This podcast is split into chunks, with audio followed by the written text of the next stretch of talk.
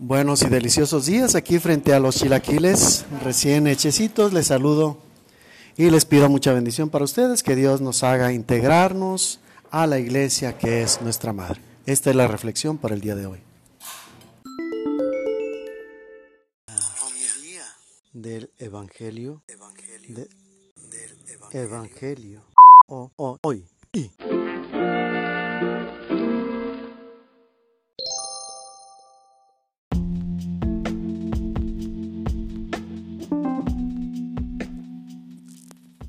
Santo Evangelio según San Marcos. En aquel tiempo se le acercó a Jesús un leproso para suplicarle de rodillas, Si tú quieres, puedes curarme. Jesús se compadeció de él y extendió la mano, lo tocó y le dijo, Si quiero, sana. Inmediatamente se le quitó la lepra y quedó limpio. Al despedirlo, Jesús le mandó con severidad, no se lo cuentes a nadie, pero para que conste ve a presentarte el sacerdote y ofrece por tu purificación lo prescrito por Moisés. Pero aquel hombre comenzó a divulgar tanto el hecho que Jesús no podía entrar abiertamente en la ciudad, sino que se quedaba afuera, en lugares solitarios, a donde acudían a él de todas partes. Palabra del Señor.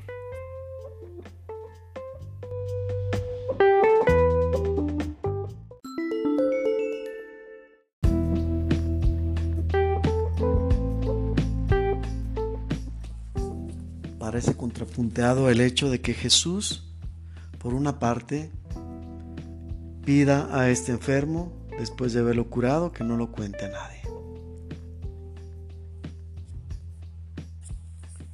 Y por otro está la realidad de que no puede quedar nada estable después de que un milagro de Jesús ha obrado. Y él mismo lo ha dicho en otro pasaje. Cuando se expresa diciendo,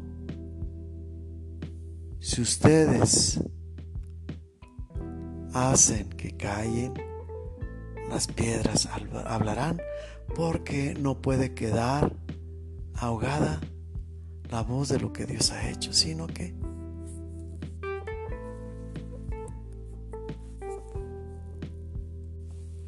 ha de ser proclamado a los cuatro vientos.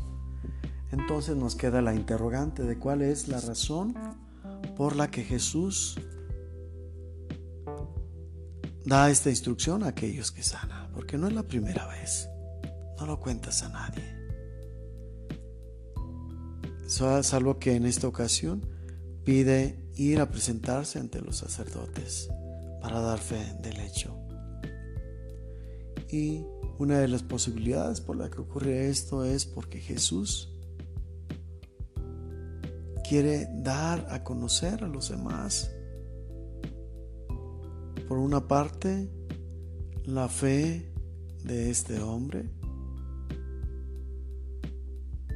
que al ser obrado este milagro, pues es confirmada, es reafirmada. Pues él sabe perfectamente que obrado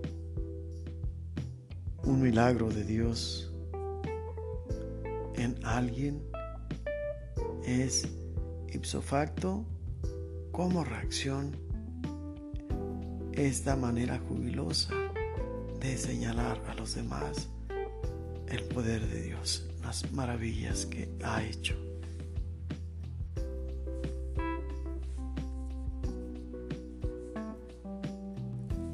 Por otro lado, está el querer evitar que sea frenada esta acción de Jesús en favor de aquellos que más lo necesitan, sobre todo los enfermos.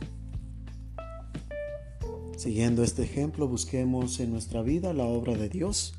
Seguramente ya ha obrado en nosotros.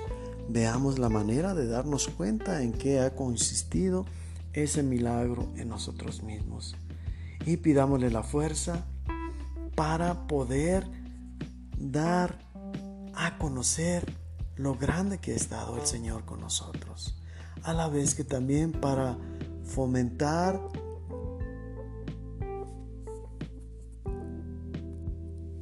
y fortalecer la fe de aquellos que no alcanzan a vislumbrar en su vida la huella de Jesús, la huella del Evangelio. Que nuestra vida ordinaria sea la mejor manera de identificar la fuerza de Dios a través de los hechos que nos acontecen.